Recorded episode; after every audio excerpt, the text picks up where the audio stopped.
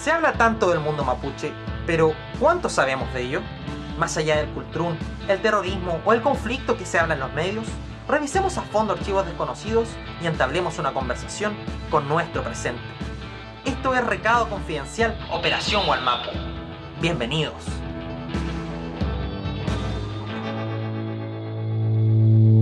Mari Mari Compuche, estamos acá con mi amigo, mi buenui Ricardo Lave. Yo soy Lautaro Yao. Estamos haciendo este capítulo especial eh, finalizando el mes de julio, un mes que nos dejó con muchas cosas en el Walmapu y también en el escenario político, la Convención Constitucional, particularmente con los protagonistas de esta convención que han sido los escaños reservados, lamentablemente también involucrando eh, polémicas y campañas de desprestigio de por medio. Pero ya vamos a hablar de ese tema. Primero quiero saber cómo estás tú, Ricardo. Muy bien, Lautaro, gusto de encontrarnos después de tanto tiempo. Al fin, en buenas condiciones para poder comenzar a grabar este programa. Para quienes no saben, eh, no hemos ido retrasando, pero mantenemos este proyecto en pie. Ahora ya con la tecnología a nuestro favor. Sí, se siente muy distinto eh, grabarlo así vamos a transparentar que todo este tiempo lo estuvimos grabando eh, con una señal pésima, a veces con ataques de, ira entre medio porque no funcionaba la señal, pero ahora ya la, maravillosa fibra óptica nos acompaña, así que podemos empezar a hablar de este tema. Y que eso igual es un tema importante, que si bien eh, ya llevamos 15 meses de pandemia y todo se ha digitalizado, para quienes viven en ciudades o son de Santiago, quizás no vislumbran o no dimensionan el nivel de, desconexión que existe hacia las comunas, el nivel de abandono que hay en temas de conectividad, sobre todo hacia el sur. Entonces, que tú ahora tengas fibra óptica es un privilegio frente a muchas otras personas que todavía tienen que caminar kilómetros para conseguir buena señal y tratar de tener clases online.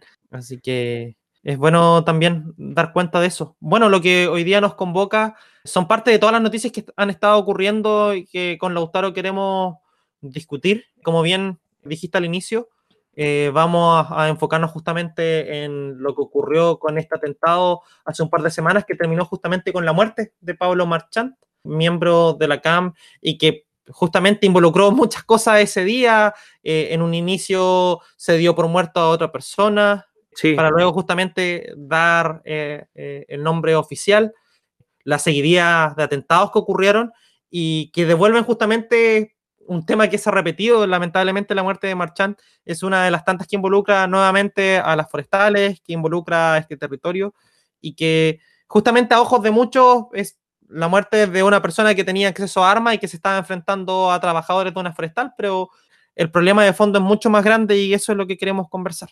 Exactamente, bueno, el viernes 9 de julio, en la tarde de, ese viernes, se da aviso de que al parecer un chafe de la CAM cae en un enfrentamiento eh, y lo primero que se sabe mm, ya acercándose la noche es que el muerto es Ernesto Yaitul, hijo de Héctor Yaitul, eh, el huerquén de la CAM, y se dan por hecho una serie de cosas inmediatamente. De hecho, dentro del mundo mapuche también entramos a creer en esta versión al principio. Importantes personalidades del movimiento autonomista reivindican al Huechafe y, se le da por muerto casi la noche completa. Me acuerdo de las declaraciones que sacó la ATM, la Alianza Territorial Mapuche, otra organización muy importante en este proceso histórico. Habla Mijael Carbone, Habla también incluso otro huerquén de la CAM, que es Juan Pichún, y todos dan por hecho que, es Ernesto Yaitul el que, el que murió, hasta que Héctor va a, a, ver el cadáver, se le permite ver el cadáver y reconocer supuestamente a su hijo, y se comprueba que no es su hijo el que es asesinado. Lautaro, yo creo que aquí es importante recalcar cómo cambia el panorama, independiente de que es una muerte igual, de qué habría pasado si es que hubiese sido el hijo de Yaitul el que murió esa noche, porque hay que entender que es una de las figuras trascendentales de las que más ha aparecido eh, eh, eh, en la luz pública, también ha sido justamente condenado por diferentes actos, pasó tiempo en la cárcel, tiene varias huelgas de hambre en el cuerpo, también fue involucrado justamente en este complot que prepararon hace un par de años atrás, como fue la Operación Huracán. Entonces, creo que es bueno dimensionar cómo habría cambiado lo que pudo haber eh, pasado de haber sido su muerte. Mira, yo la verdad que no, no sé bien qué, qué tan diferente pudo haber sido, pero definitivamente hubiera sido distinto. A mí me gustaría decir igual que, que a mí me parece súper raro que, que Carabineros le haya dado esa versión a la Fiscalía primero. Raro en el sentido de que esa información es una información súper delicada y que más que todo ellos, que supuestamente son los guardianes de la macrozona sur, deberían ser los primeros en resguardar el orden público, entre comillas, pero decidieron dar la información a la prensa y a la fiscalía muy tempranamente en la tarde-noche. Y eso significó una noche de donde hubo, hubieron cerca de 65 atentados después de ese atentado fallido. ¿Y qué tan distinto hubiera sido? Yo creo que el hecho de que sea hijo de Héctor, suena feo decirlo, pero sí influye porque él es una figura relevante para el mundo Winca, por un lado, para lo que se dice la comunidad de inteligencia eh, del, del, del, de carabineros, del ejército, de los medios de comunicación. Y Aitul siempre lo han intentado construir como un caudillo y la especie de el gran caudillo mapuche que queda, entre comillas. Entonces, obviamente se hubiera construido otro relato a nivel mediático y a nivel del mundo mapuche yo creo que más que todo acompañarlo en su dolor, yo creo, y eso fue lo que, lo que hicieron desde un principio los peñas de la Alianza Territorial Mapuche, de la Resistencia Mapuche Mayeco, etcétera, con los comunicados que lanzaron, que era de acompañar en su dolor al Peñi y Aitul. Eso no, no, se modificó con el hecho de, que, de saber que fue Pablo Marchán en realidad el que murió. Al contrario, yo creo que se redobló un poco la imagen del Weichafe, eh, que esto era un Weichafe igual y que había que despedirlo igual, y se le hizo un elugún como corresponde. De hecho, se le hizo un elugún muy, por así decirlo, muy güey, muy Weichafe, mucho más Weichafe que el resto, porque se le enterró en un Eltún, un Eltún es un cementerio, que antiguamente había sido un Eltún, y él es el primer, el primer oxiso que se entierra ahí nuevamente.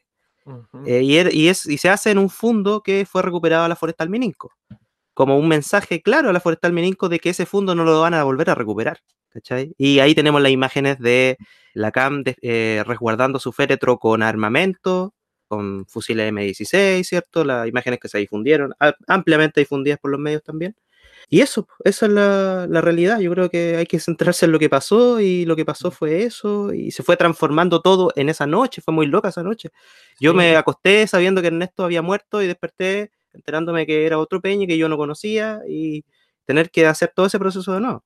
Sí, y sobre todo por eh, la figura que también en la que se ha convertido en estas últimas semanas Pablo Marchant, que eh, como tú bien lo dices, eh, es una persona que comparte muchos rasgos con Matías Catrileo, justamente un, una persona creada, creada en Santiago. En este caso, él no es mapuche propiamente tal, sino que justamente tiene sangre por parte de una abuela, según la información que han entregado diferentes medios, pero que tras conocer a Ernesto Yeitul, estudiando en la Universidad de Concepción, siente este llamado para integrarse a la CAM y sobre todo a lo que son estos ORT, que es el brazo armado prácticamente de la CAM, esta, el, el ORT Lafkenche Leftraru.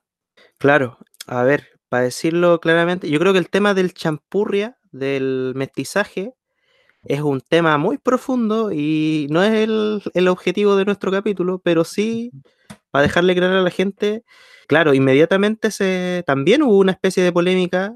Sí, porque eh, se cuestionó. Se cuestionó la identidad mapuche de, del Peña y Marchán. ¿Qué hace ahí? Que, ¿Qué hace ahí? Claro, y también eh, la derecha, la ultraderecha de la región, que, que tiene tentáculos muy fuertes, eh, intentó instalar inmediatamente, ah, pero miren, ven, ven la gente que participa en la cama, o sea, son delincuentes que no son mapuches siquiera y que atacan a otros mapuches, porque ese es el discurso que ellos intentan legitimar. Afortunadamente yo creo que ese discurso no permeó mucho en la sociedad, sino que comprendió Yo creo que la gente está cada día más eh, consciente de su mapuchidad, Ricardo. Yo creo que a pesar de que mucha gente no es, no tiene apellido, el vínculo eh, se siente distinto en la medida que tú te vayas interiorizando, y yo creo que al Peña le pasó lo que está ampliamente discutido eh, en la academia y también en el mundo mapuche, digamos, más, más auténtico, que es el cultronazo, que es cuando tú te das cuenta que eres mapuche. ¿Cachai? Que es algo que a lo mejor hay, gente que es, ajena a esto y, va a pensar que, pero ¿cómo es posible? O sea, si tú eres mapuche tenés que saberlo desde siempre. Hay mucha gente que no lo sabía. Y gente que tiene apellido incluso, amigo, y que tiene eh, los rasgos y que lo trataron de indio en el colegio y mucho tiempo vivió con todos los, estigmas de ser mapuche sin reconocerse como mapuche. Y ese cultrunazo que de verdad sucede, o sea, es un momento, es un golpe, es como un, un mazazo en la cabeza, así, ¡pah! Te das cuenta, chucha, todo esto que me ha pasado, toda mi experiencia vital, ocurrió por esto. Y empezáis a mirar la historia para atrás, y empezáis a ver a tu antepasado, y empezáis a ver una serie de cosas que te permiten a ti eh, abrirte a este mundo. Y yo creo que Pablo Marchán representa eso, Matías Catrileo también lo representó, él tenía el apellido y por eso lo cuestionaron menos, pero ese cuestionamiento para la gente que es mapuche, de verdad nos parece ridículo. No, no va, no, no ha lugar. De todas formas, él se involucra a tal nivel que justamente recibe eh, en cierta medida este homenaje de ser enterrado a la, vieja usanza y provoca todo lo que se ha visto hasta ahora, porque al final la muerte de Marchand se ve involucrada justamente en este conflicto que eh, se produce dentro de una forestal, en este caso la forestal Mini, en un territorio donde hay justamente árboles exógenos que están provocando un daño irreversible y que se ven enfrentados eh, con trabajadores del lugar, que ahí también es, otro tema que no, podemos obviar, porque los trabajadores en cierta medida se ven obligados a tomar una posición justamente por esta necesidad de trabajar, por esta necesidad de, llevar un sustento a, las casas, y lamentablemente terminan heridos por tratar de defender eso. Yo creo que, eh, bueno, es un tema mucho más amplio que obviamente hay que, ir discutiendo. Lo primero es que, en este caso, eh, la ORT de la CAM, eh, en cierta medida, pierde este duelo frente a, los grupos de carabineros eh, esa noche, porque muere un, un, Efectivamente, hay, hay un tema que es, por un lado, los trabajadores, ¿cierto? Y lo que se construye también en los medios, que es la violencia y la, hay una especie de doble juego, yo creo, ahí, pues, porque se habla de una violencia, pero no se habla de otra. Se privilegian ciertas violencias, que eso está ampliamente también discutido, pero la gente no lo tiene muy claro. A mí me parece violento, por ejemplo, que Carabinero esté resguardando un fondo forestal de una multinacional con fondos de todos los chilenos. Pero y también me parece violento que se movilicen en camionetas de la forestal y que prácticamente sean guardias privados con fondos públicos y con armas públicas. Bueno, esta información eh, que interferencia. Sí, eh, también. Y mm, bueno, ¿qué, era lo otro que, habíamos discutido? Bueno, eh, antes de hacer este capítulo tú me preguntaste, ¿cómo vamos a tratar el tema de los atentados? ¿Cómo lo vamos a hablar? Porque tampoco podemos ser hipócritas y decir que en esta cuestión no, no, no resultan personas afectadas. Yo te dije claramente, o sea, esto es violencia política. O sea, hay, que decir, hay que usar el término correcto. No, no hay que disfrazarla, ni amortiguarla, ni. No es necesario. Porque sencillamente, eh, y eso es lo que me gusta de nuestro proyecto, nosotros no tenemos que hacer ningún test de blancura con los medios de comunicación. ¿Ah? Porque yo no tengo por qué demostrar mi neutralidad y mi, como así decir, lo que siempre usan, la objetividad. Lo que nos enseñaron el primer día de clase uno, de uno de nuestros profesores en la facultad de la UFRO.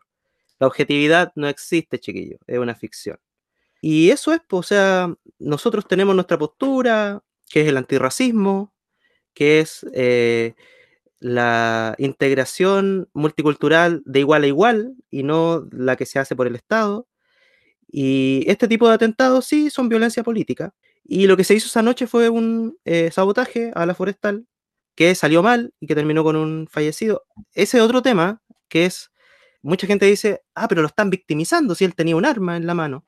Bueno, resulta que para mí, si murió en un enfrentamiento disparando con un arma, él murió como un white chafe y se le va a despedir como un white chafe y eso no es victimizarlo para nada. Pero, si él murió, como lo afirma Héctor Yaitul, que él dice que fue ejecutado por los pacos, ahí podemos hablar perfectamente de eh, lo que se conoce como una ejecución extrajudicial. Y eso sí está penado por la ley internacional, independiente si esa persona pertenece a un grupo terrorista o no, entre comillas. Recordemos que las eh, descripciones que dieron, que dio Yaitul justamente cuando ingresa eh, a ver el cuerpo es que su rostro estaba desfigurado por balazos. Por una bala, sí, pues. Le dispararon dos veces y tenía una, una bala que es característica de los tiros de gracia, que es una bala en la 100. Y eso vinculado también con que el Carabineros haya, haya eh, declarado inmediatamente que murió Yaitul. Eh, perdónenme que piense tan mal de los pacos, pero yo considero que esa, eso fue un ensañamiento y eso fue decirle, ahora queremos ver a Héctor Yaitul venir acá a ver cómo le matamos a su hijo. Y eso es lo que ellos querían celebrar. así de macabro, ¿cachai? O sea, eh, los carabineros que están involucrados en esta guerra contra el terrorismo, entre comillas, son personas que ya entraron en una lógica eh, ideológica, aunque ellos no lo tengan claro. Aunque ellos sean una institución no deliberante oficialmente, ellos sí tienen una ideología. Esa ideología es que hay que combatir al bandido, los bandidos somos nosotros los mapuches, ya, listo. Ahí se acaba el, análisis. Entonces yo creo que eso fue lo que, lo que pasó, por eso se... ¿Por qué? ¿Y, eso qué significó? Y, y, ese era el punto que tú me querías preguntar a mí. Significó que fallaron, eh, o sea, que detuvieron un atentado, pero generaron 65 más. 65 más en toda la región. Y si tú me dices, eso es una política, de verdad es una política de, de disminuir la violencia en la región, o es una provocación que generó 65 atentados más. Ojo, no estoy eh, excluyendo la responsabilidad de los grupos que, se, que la gente denomina violentos, eh, yo lo denomino grupos de resistencia territorial, grupos de, de autodefensa territorial incluso en algunos casos, Sí, porque tú también tienes esta visión y que yo también comparto en cierta medida respecto a que eh, tenemos al Estado protegiendo a la industria forestal, eh, teniendo carabineros que estamos hablando que justamente son los encargados de resguardar eh, la seguridad pública y que en cierta medida trabajan como guardias privados, porque, ¿sabes? Se transportaron en camiones, no es el único predio que están cuidando. yo, por ejemplo, bueno, eh, por trabajo mi papá que trabaja para diferentes agrónomos, le ha tocado ver a carabineros cabos primero cagándose de frío cuidando un, campo porque lo mandaron y que tiene que quedarse ahí nomás, ¿cachai? Sí, pues. Y ese es el tema, la, desigualdad que existe donde tienen protección eh, sin eh, entender de que justamente la recuperación de territorio es una de las principales demandas que se va a seguir exigiendo hasta que haya una solución real. Y la desigualdad que existe en cantidad de territorio entre el pueblo mapuche y las forestales, lo, vimos hace poco, también hay una imagen por ahí. Es mal Entonces, van a seguir ocurriendo estos atentados, no, no, no vamos a poder pararlo y obviamente a la luz pública siempre van a ser mal vistos porque obviamente hay uso de armas, pero hay toda esta información detrás que por más que se haya hablado siempre se omite y, sobre todo algo que me gustaría recordar ah, eh, respecto a este caso eh, y que involucra también a la, Forestal Mininco, yo te hablaba justamente de un libro que escribió la periodista eh, Sandra López, llamado Vidas de Papel sobre el negocio de la madera y conflicto intercultural en Chile, ese es su nombre, lo escribió junto al profesor Luis Nitrigual, y menciona sobre la muerte de siete brigadistas forestales en un territorio cercano donde ocurrió la muerte de, de Marchant respecto a un incendio y que en ese entonces el ministro del Interior, Rodrigo Ginspeter, se lo encausó a grupos terroristas, pero al final nunca se comprobó y terminó con la muerte de personas en un incendio que también eh, es un territorio protegido por Mininco y que ahí hay otro problema que no se habla sobre cómo estas empresas, eh, para tratar de ah, bajar un poco en cierta medida las pérdidas, han subcontratado a gran parte de sus trabajadores, lo que provoca desigualdad. Bueno, las subcontrataciones es una de las tácticas que ha usado eh, la Forestal Mininco y, todo el, conglomerado forestal. Y claro, lo que tú dices, las vidas de papel eh, son vidas que no importan, porque finalmente, claro, ya no son empleados de la empresa. Eso quiere decir que hay una serie de derechos que no se están cumpliendo, que la Forestal Mininco tiene para pagar, pero obviamente eh, ahora es ganancia para la empresa no solamente están los brigadistas forestales, está también los contratistas, la gente que tú dices que es la principal víctima o la, o la primera víctima en un atentado de estas características. Y claro, ellos no tienen los derechos laborales que la empresa les debería dar. Eh, tampoco tienen, o sea, la protección se las da Carabinero, que podríamos decir que también es un subcontratado en este, en este juego, es un actor subcontratado. Y también es un juego medio borroso porque recordemos que Carabineros también está involucrado en la protección privada de ciertos predios y también se vincula con la extorsión, por así decirlo, porque eh, recordemos un reportaje que hizo esta periodista Paula Dallente Salazar eh, para TVN, donde entrevistó a un, a un contratista forestal que había sido carabinero y que él estaba aburrido de que le cobraran coimas para protegerlo. Entonces, eh, es un juego medio borroso. ahora, hace pocas horas me enteré que también la Armada tiene predios forestales en Talcahuano, que también son usados como predios, eh, o sea, también funcionan para la industria forestal y están protegidos por la Armada, por lo tanto son mucho más seguros. Entonces te, das cuenta que el, mapa es medio borroso y solamente va a agregar un, último detalle antes de que terminemos este bloque. La, eh, la, Forestal Mininco tiene una estrategia que también apareció, me parece mucho que en Zipper. Sabes que vamos a dejar los links porque estamos citando mucho y no, no estamos nada eh, haciéndolo muy seriamente. Pero eh, vamos a dejar el link. hace poco se publicó un artículo que hablaba sobre el, el dato que les quería dar es que la estrategia que tiene la industria forestal, según algunos académicos mapuche, es por un lado deslegitimar la causa mapuche eh, radical, por así llamarla, eh, las luchas autonomistas de, de las organizaciones más radicales, separarlas del mundo mapuche eso quiere decir eh, impulsar esta idea que tiene la ultraderecha de que la gente de la CAME gente, son colombianos que vienen de afuera, son, no sé, guerrilleros chinos que vinieron a pelear acá, que son delincuentes venezolanos, etc. Y por otro lado, su, una de sus metas y una de las propuestas más interesantes que tiene uno de los gerentes de Forestal Arauco, me parece que se llama Santibáñez, es la idea de eh, que la forestal Arauco no controle y no sea propietaria de ninguno de los predios forestales, sino que entregárselos gradualmente a ciertos comuneros mapuche, a ciertas comunidades mapuche, a ciertos parceleros y de alguna manera subsidiar la compra de terrenos. Entonces, cuando se hagan atentados estas cosas, a ellos ya no les duela porque ya no son sus predios y ellos se dedican solamente al procesado de la madera. Y ese es uno de sus objetivos a plantearse, y para eso también potenciar los emprendimientos económicos de ciertas comunidades. Hay una viña, por ejemplo, que se está haciendo en Cholchol, de, una comunidad de mapuche, mapuche, perdón. Hay una plantación de arándanos, creo que en eh. Hay también eh, un negocio naciente de hortalizas orgánicas, también financiado por el grupo de Sutil, eh, Juan Sutil, que no es forestal, pero es Fede Fruta, que es la federación frutícola más grande de Chile. Y esa es la estrategia para los próximos 20 años. Eh, para allá apuntan ellos. No, la, solución para ellos no es meter a los milicos, no, no, es irse lentamente, lentamente desligando de la propiedad forestal, pero que la forestal no desaparezca, sino que la gente que quede ahí es gente que se va a dedicar a lo mismo, entonces el negocio no se acaba, finalmente. Ese es el punto.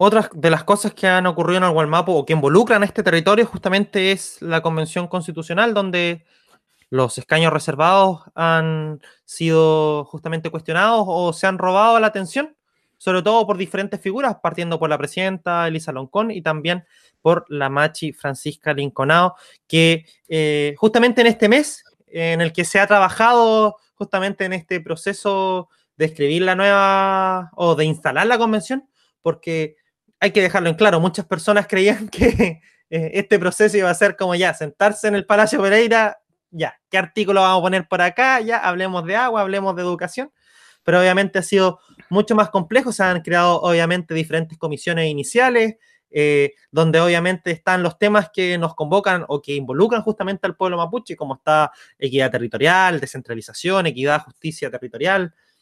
Y también eh, un punto importante en estas discusiones y que lo vamos a discutir ahora, es justamente eh, cómo la Machi Francisca Linconao ha sido ninguneada, por decirlo de una forma, por eh, constituyentes de Chile Vamos eh, respecto al uso del Mapuzungún y el uso de traductores, que muchas personas creen injustificable contratar a una persona para que traduzca, pese a que ella habla español, sin ser mm. su lengua materna. Justamente hoy día en la tercera, en reportaje, salió un perfil dedicado a la figura de, la Machi, que obviamente es una persona eh, que obviamente para las personas en Santiago, para quienes están en la convención, es un tanto complejo de compartir porque es una persona que participa, eh, según lo que han dicho, está un rato en alguna de las salas y se devuelve de inmediato al departamento que se la arrendó cerca de, la convención. Pero bueno, lo que nos convoca ahora es poder hablar justamente de cómo eh, se ha discriminado en cierta medida el uso de, la lengua. Eh, ¿Cómo lo, has visto tú, Lautaro? Yo creo que igual con bastante indignación, porque ocurre de que Teresa Marinkovic, eh, digo Marinovich, Marinovich. me confundí, Mari Mari. Teresa Mari Mari Mari. Teresa Mari Mari, qué, qué buena po, hay que decirlo, hay que agradecerle al, al mundo del internet. El sentido del humor es muy bueno. Eh, que justamente ella ha sido una de las primeras, eh, ya incluso antes de que se conformara eh, la convención ese domingo, desde ya venía alegando que por qué si estábamos en Chile, ella tenía el, en cierta medida se daba el lujo de hablar en otro idioma. Y eso, sobre todo para este nuevo Chile, para este cambio de paradigma que estamos viviendo, es sumamente necesario ponerle atención a cómo están reaccionando frente a algo que eh, prácticamente una deuda pendiente de este, del Estado. Eh, la verdad es que, bueno, indignación es poco, pero tratando de manejarlo lo, mejor posible. A ver, para partir en este tema, esa, esa declaración de, mira, acá se habla chileno, o sea, aquí, somos, aquí estamos en Chile y aquí se habla chileno, se la ha escuchado a tantos viejos xenófobos en la calle diciéndoselo a, un haitiano, a un extranjero que no les gusta, porque en realidad a los gringos les encantan, pero mm, es raro escucharlo para un mapuche que nosotros estábamos acá de antes, entonces es como eh, extraño Mira, si te, si te, puedo decir algo personal, a mí lo que me pasa con esto es que yo no esperaba nada de ellos y aún así lograron decepcionarme. Yo sabía que la derecha iba a tratar de entrampar la, cuestión, porque no les, la verdad es que ellos no tienen juego en la convención, porque son muy pocos, y, pues, y el debate de ideas nunca se les ha dado bien a ellos, más bien lo que les gusta es el, maquineo o lo que les resultaba más cómodo con la constitución antigua, era el maquineo que tenían con los dos tercios, eh, con una serie de, pequeñas trampitas que les permitían a ellos instalarse como mayoría sin serlo. Y ahora, pero nunca esperé que usaran precisamente y fueran tan viles para usar a la Machi.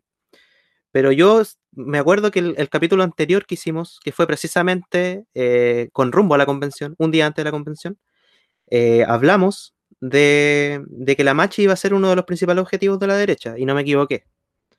¿Por qué? Porque la Machi representa ciertas cosas que ellos siempre han considerado, o ellos siempre han menospreciado. Eh, es una mujer, para empezar.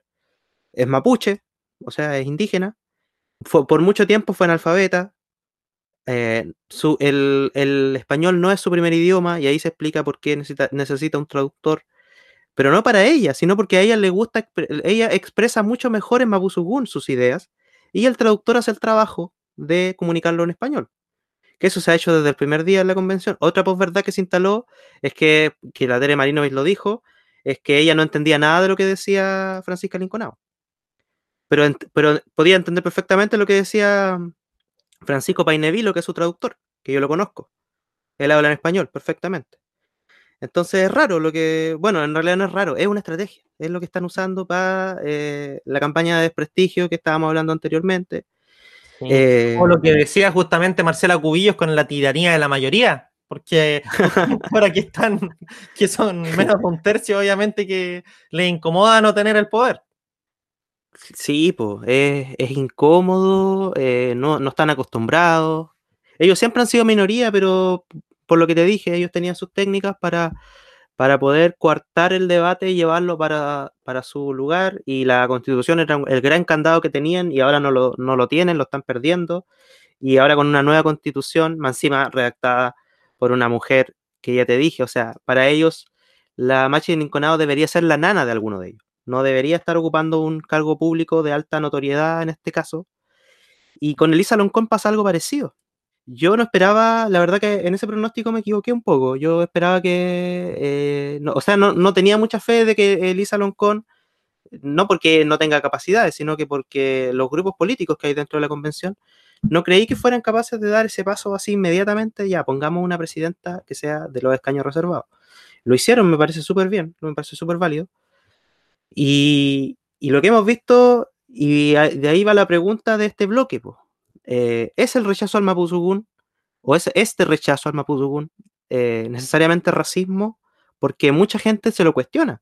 Y dicen, no, pero no es racismo, si ella en ningún momento agredió a los mapuches, en ningún momento dijo que los indígenas eran menos, o sea, no fue explícita en su racismo.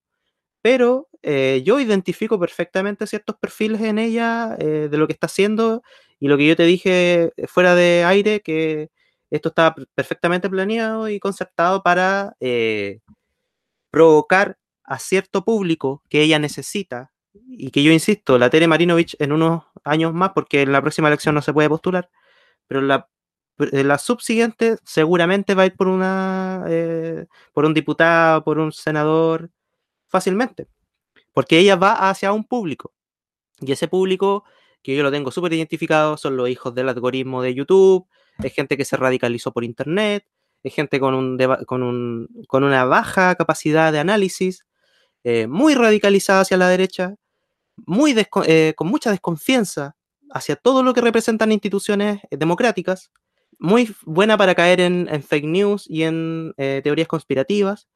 Y los, más chicos todavía son hijos de Forchan, o sea, gente de foros sociales, de mucha gente antisocial, mucha gente que le gusta reírse precisamente de minorías y de la gente más débil, entre comillas. Y ella no lo ve como algo malo, es su capital político y le está sacando provecho ahora.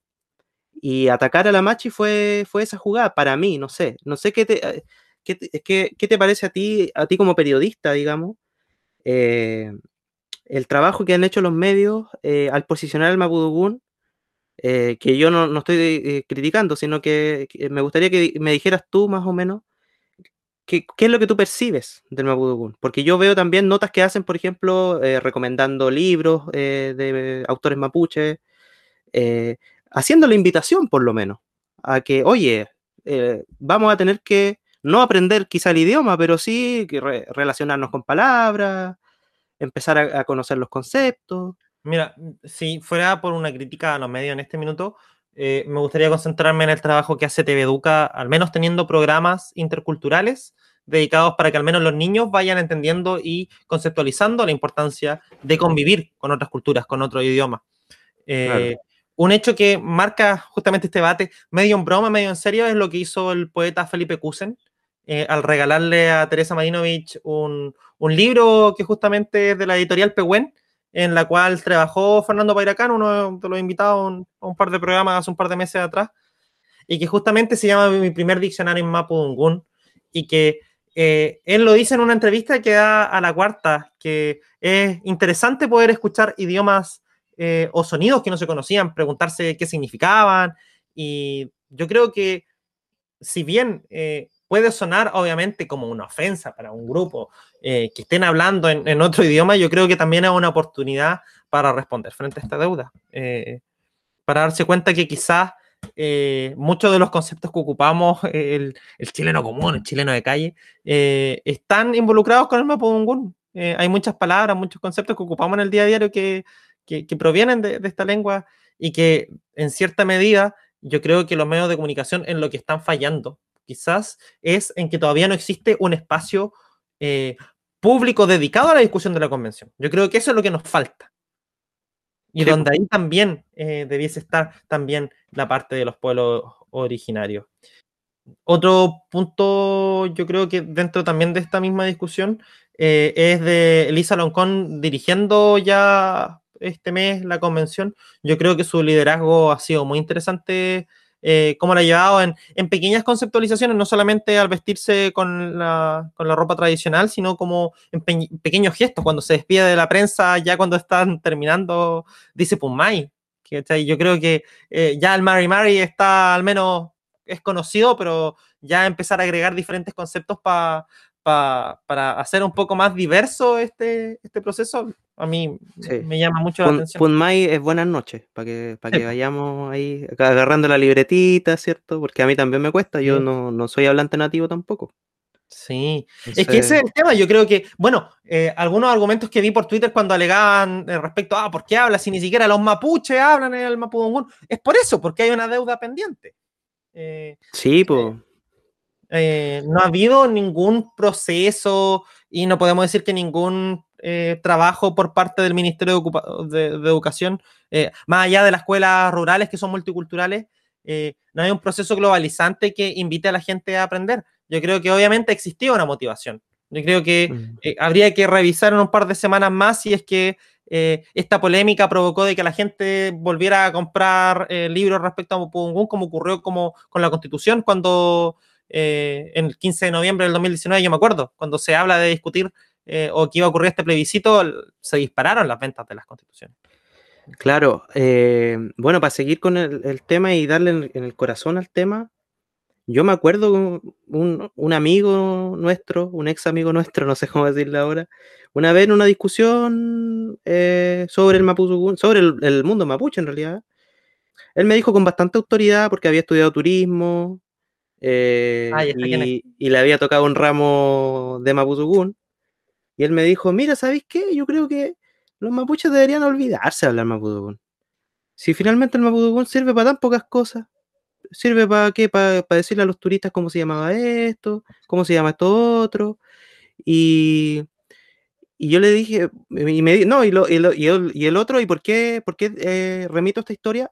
Porque me dijo, me dijo un argumento que yo vi mucho en redes sociales, que era, el Mapudungun no es útil, deberíamos aprender inglés, francés, chino, ¿cachai? Porque esos son los. Porque, y eso es un pensamiento muy neoliberal, porque ahí nos ponemos a pensar todos que todos somos ejecutivos, que todos somos ejecutivos y, claro, utilitarios, y que todos vamos a salir afuera a hacer negocios y que aquí no es importante lo que está pasando acá, sino que eh, es abrirse al mundo, abrir los mercados. Es un discurso de los 80 y 90, perdóname. y de hecho, Lautaro, si nos fuéramos más allá, yo creo que ni siquiera deberíamos aprender ningún idioma, porque yo creo que en menos de cinco años la inteligencia artificial Google Translate ya va a ser la pega y, cagamos, van a morir. los profesores de inglés cagaron. Eh, no, pero es que claro, ¿por, qué remito a esta historia? Porque eh, él me decía eso y finalmente el, cuando yo me negué eh, encarecidamente a darle la razón, me dijo, bueno, pero ¿y tú no, tú no hablas Mapudungun? O sea, me preguntó, ¿tú hablas Mapudungun? No, entonces, entonces te das cuenta que está, no, y, su, su, teoría era que el Mapudungun estaba desapareciendo. Y yo cuando le quise decir, mira, yo no, porque yo en ese tiempo no, la verdad que no, era bien flojazo hasta para inglés, entonces no, no, no, era que no me interesara, sino que no. el resto de los ramos igual, hay que decirlo. hay que decirlo, ah, bien mal que me iba. Entonces, eh, yo le dije, mira, yo no, pero hay un montón de cabros que van los sábados en la mañana a clases de Mapudungun en la UFRO, en otras universidades también, en los colegios interculturales se está aprendiendo. Hay grupos de gente particular que no pertenece a ninguna casa de estudio, que está aprendiendo por su cuenta. Hay profesores, Quimelfe, que, son los profesores mapuche, que se dedican a, hacer cursos por todo Chile. Ahora están todos en Zoom, amigos, todos en Zoom. Es cosa de buscar en Google.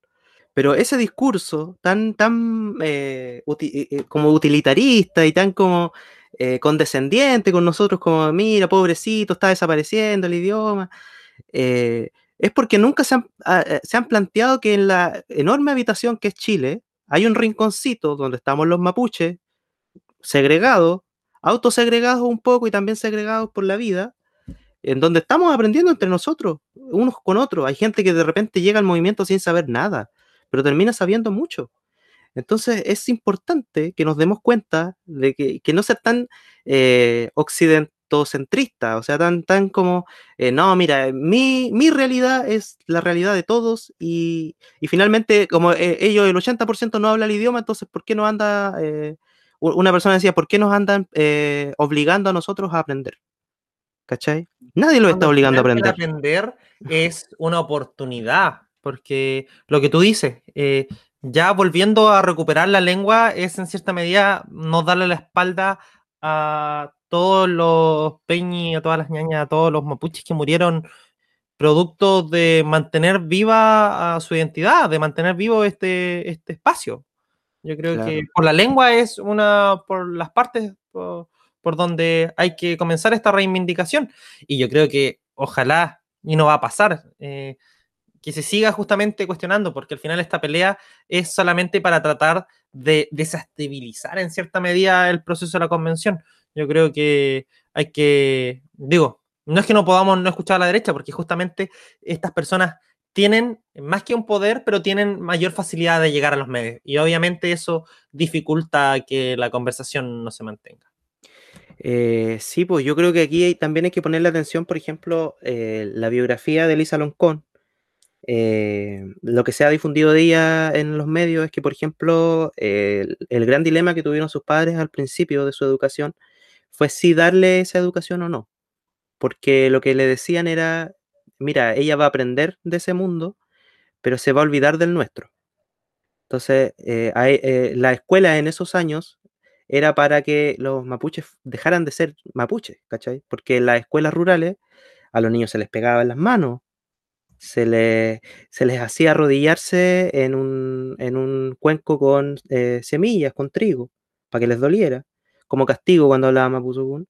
Eh, esto se, se, parece mucho a lo que pasó en Canadá hace poco, el descubrimiento de muchos cadáveres de niños mapuches, o sea, de niños indígenas en esa zona. Y finalmente es lo que pasó en, todo, en toda Latinoamérica eh, y en, todo, en todo el continente americano en realidad. Y claro, eh, cuando, mi, cuando, cuando nuestro amigo nos decía, me decía, eh, ya, pero ¿y tú no hablas mapudungún? Bueno, mi abuelo y mi abuela fueron los últimos hablantes de mi familia prácticamente, y no le quisieron enseñar a su hijo porque no querían que los molestaran en el colegio, porque no querían que los persiguieran en el colegio, porque no querían que fueran discriminados a la hora de buscar un trabajo. Entonces ese proceso es un trauma en nuestra historia. Sí, porque digo, lo, dice muy bien uno de los versos del poema más clásico de Licura Chihuahua, que es La llave que nadie ha perdido. La poesía es el hondo susurro de los asesinados, el rumor de las hojas en el otoño, la tristeza por el muchacho que conserva la lengua, pero ha perdido el alma. Porque es verdad, eh, ocurre mucho de que justamente en esta migración del campo a la ciudad eh, llegaron personas siendo nativas mapudungún y se vieron discriminadas ante el español. Y tuvieron que dejarlo, esconderlo. Eh, y tú, como lo dices, muchas generaciones prefirieron eh, callar para no provocar eh, ese daño, porque ahí hay otro tema. recordemos que para poder, en cierta medida, hablar mapudungún o estudiarlo en este minuto, está construido con un afremario del español. Entonces, eh, ahí viene todo el tema de las pronunciaciones, eh, lo que ocurre justamente con la Mancha Francisca Enconado, que no habla muy bien el español porque obviamente eh, el Mapuzungún requiere otra, no quiero equivocarme en los conceptos, pero obviamente otras formas de, hablar, de ocupar la respiración. Otra sintaxis también. Otra sintaxis. ahí los, los fonoaudiólogos podrían ayudarme en algún minuto. Claro. pero que, manden, el, comentario de cómo se dice correctamente. Pero sí, pues, eso es lo que está pasando en la convención. Para seguir, para terminar el tema eh, con, lo que estábamos hablando de la, deslegitimización de la convención constitucional, el desacreditar la convención como un espacio válido y, la idea es buscar el rechazo de salida, porque eso es lo que está planteando, parece, la derecha. Hablar también de, de lo que pasó con el himno nacional, por ejemplo esa posverdad que se instaló de que los mapuches eh, y los escaños reservados eh, pidieron antes de empezar la convención de que no se tocara el himno nacional y mucha gente reaccionó en redes sociales. Yo estoy metido en mil weas en redes sociales, estoy en un grupo de Facebook como con 3.000 personas, soy administrador. Entonces veo todo lo que publican. Yo soy Dios en ese, en ese mundo. Entonces yo me acuerdo de los comentarios de cierta gente que me decía, antes los apoyaba, pero ahora, o sea, eh, le faltaban el respeto a nuestro, a nuestro himno, a nuestra bandera, así que me voy, adiós, y pa, y se iban del grupo, ¿cachai? Y, y toda esta mala onda que se generó con ese tema, y es difícil explicarle a la gente que, por ejemplo, eh, lo del himno nacional tiene dos, dos fuentes, y, la, y en realidad eh, las dos están metidas, la convencional, el Salabraña de la lista del pueblo, Elsa Labraña estuvo en Mentiras Verdaderas como dos días antes de la convención, de que empezara la convención. Y ella dijo eh, en uno de los temas, ella no es escaño reservado, para que todos sepan, no es mapuche, no, pertenece a, ninguna etnia, pero ella dijo que eh, por respeto a los pueblos originarios no deberían tocar el himno nacional. Esa es una opinión de ella, discutible, lo sé, es debatible, incluso algunas personas lo pueden encontrar nada que ver, porque obviamente, puta, en la Convención Constitucional de la nueva Constitución de Chile, deberían tocar el himno nacional, como el, el análisis más, más vago del tema. Además llevaron un coro de niños, weón, más asustados debieron haber estado ese día.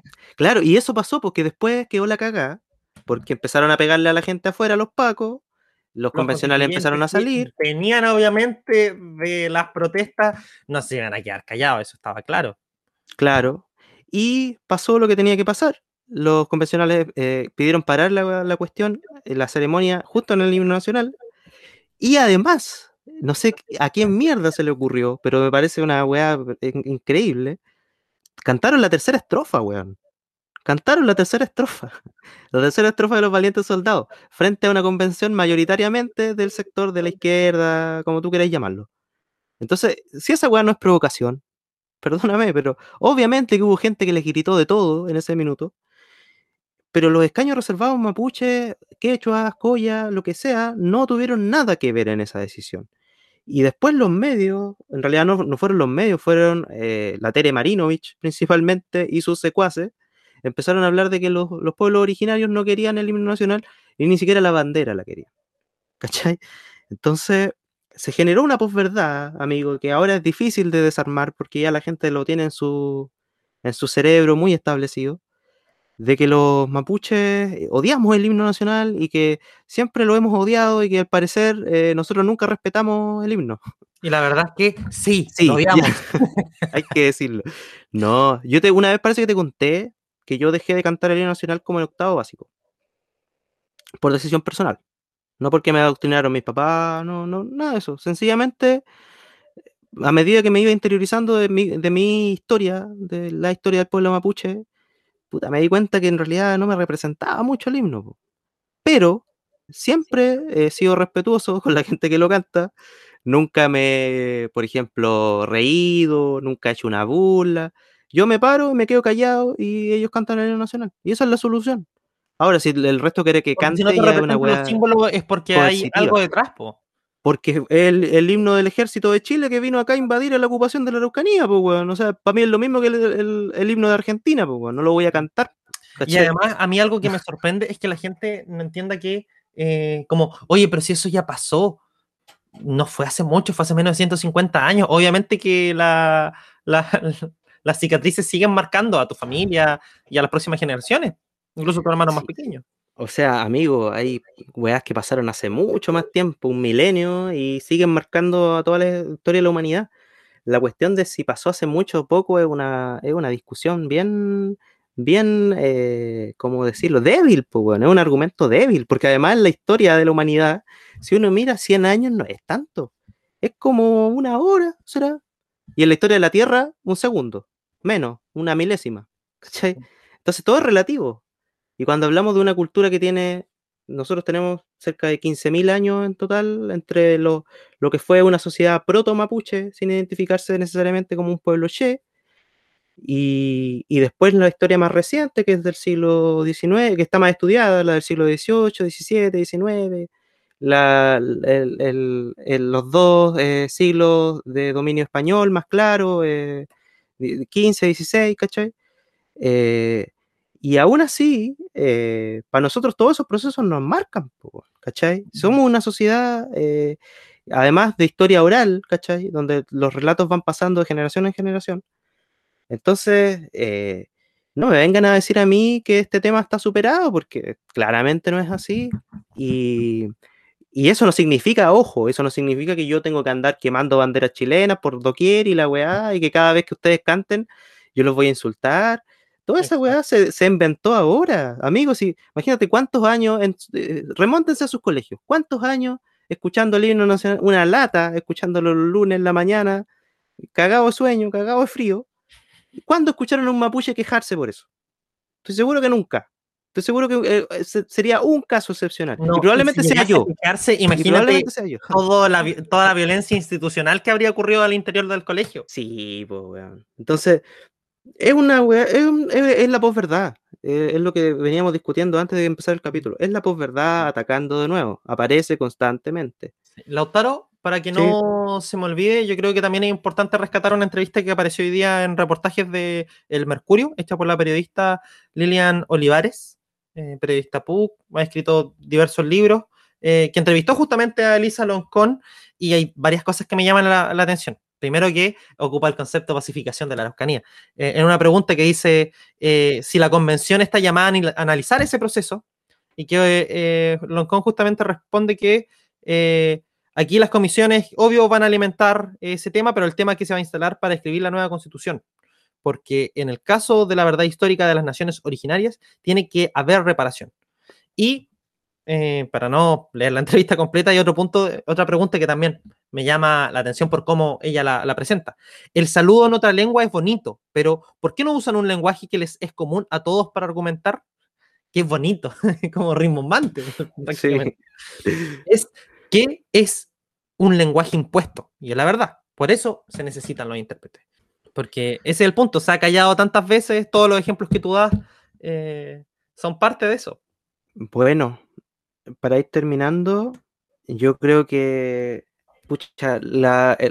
uno de los discursos, que ahora no lo encontré, pero uno de los discursos más lindos que he escuchado en esta convención, junto con los de Elisa Loncón, eh, fue uno de los que hizo la Machi, y lo hizo en Mapuzugún, pero está disponible escrito en español. Y ella dice en una parte, eh, a nosotros nos han excluido de todos los espacios, a nosotros nos han discriminado históricamente. Eh, y ella dice, yo no vengo acá a, bueno, eh, eh, emplazando un poquito lo que dijo Marinovich, que ella estaba haciendo un show hablando en Budugún, y ella dijo, yo no vengo acá buscando llamar la atención, haciendo espectáculos. Ella lo que está haciendo, o sea, lo que hace la Machi, dice, yo vine aquí por tierra y agua. Por tierra y agua. Y, o sea, aquí hay que, hay que usar un poquito la poética, porque eh, eso es lo que me gusta en Mapuzugún igual, que es un idioma muy metafórico también. Muy aglutinante. muy, aglutinante. palabras dice mucho. Entonces, esto no se, esto, aquí ella no vino a, hacer el bonito, a un rato a vestirme de, mapuche y, salir en la tele, no. Aquí hay un debate serio. Y ella no se va a ir con las manos vacías. ¿Cachai? Y ese es el, objetivo de la Machi. Y yo te digo, ¿por qué es tan importante este discurso para mí? Porque yo siento que este discurso, en 20, 30 años más, va a estar en los libros de historia. Definitivamente. Va a estar en los libros de historia. Y, a mí me emociona mucho estar vivo en el momento en que este proceso se produce. Y espero que todos estén más o menos emocionados eh, por las razones que sea. Todos tenemos causas distintas. Hay gente que, que está acá por la, pucha, por las zonas de sacrificio, eh, los campesinos de la zona central que les han robado sus tierras, su agua, pero en el fondo todos tenemos el mismo mensaje, o sea, tierra y agua, o sea, poder vivir en nuestro territorio sin ser amenazado por una, una petroquímica, sin ser amenazado por una termoeléctrica, por una forestal, por un empresario que puso palta. Volver a tener el derecho a vivir en una zona y a tomar agua como cualquier ser humano, que esa weá yo encuentro que es lo más indecente que tiene este país. Es el único país del mundo, amigo, donde el agua es privada a ese extremo. Así que mm, eso, eso, eso es lo que a mí me queda de la Machi Francisca y lo que diga la, la Tere Marimari. Bueno, ojalá que cambie la rutina para los próximos meses, porque yo creo que esta cuestión no le va, no le va a aguantar en los nueve meses. Es demasiada, están pasando demasiadas cosas para que ella se centre solo en eso. Sí, yo creo que Lautaro, digo, como sabemos, eh, la convención eh, eh, recién se está terminando de constituir propiamente tal. Yo creo que quedan un par de meses. ya Maya Álvarez hablaba de que ya se espera que para finales de agosto ya esté completamente formalizada este proceso para que obviamente ya comience la discusión. Y ahí va a venir obviamente el, donde hay que poner más atención y donde hay que ver lo que van a ofrecer cada de estas posturas.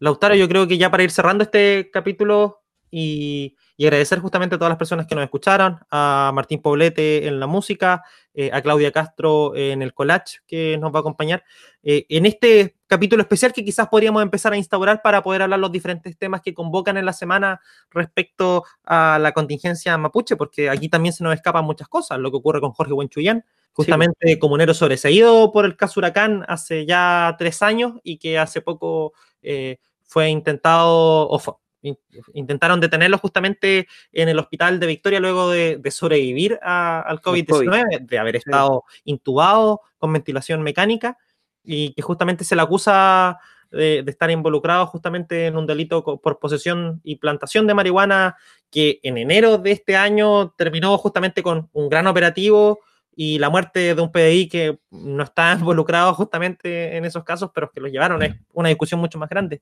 Sí. Eh, ¿Palabra al cierre, Lautaro? Nada, feliz de volver, eh, feliz de eh, tener la dichosa fibra óptica y estén atentos porque se vienen sorpresas. Recado Confidencial va a recuperar tierra en otras plataformas. Vamos a empezar a Nos hacer nuestro love. YouTube. Nos vamos a tomar YouTube. Así que ahí nos vemos. Papás de 40 años, prepárense. Prepárense. Así que eso, pues, eh, eso, Peñi, un, un Bueno. gusto.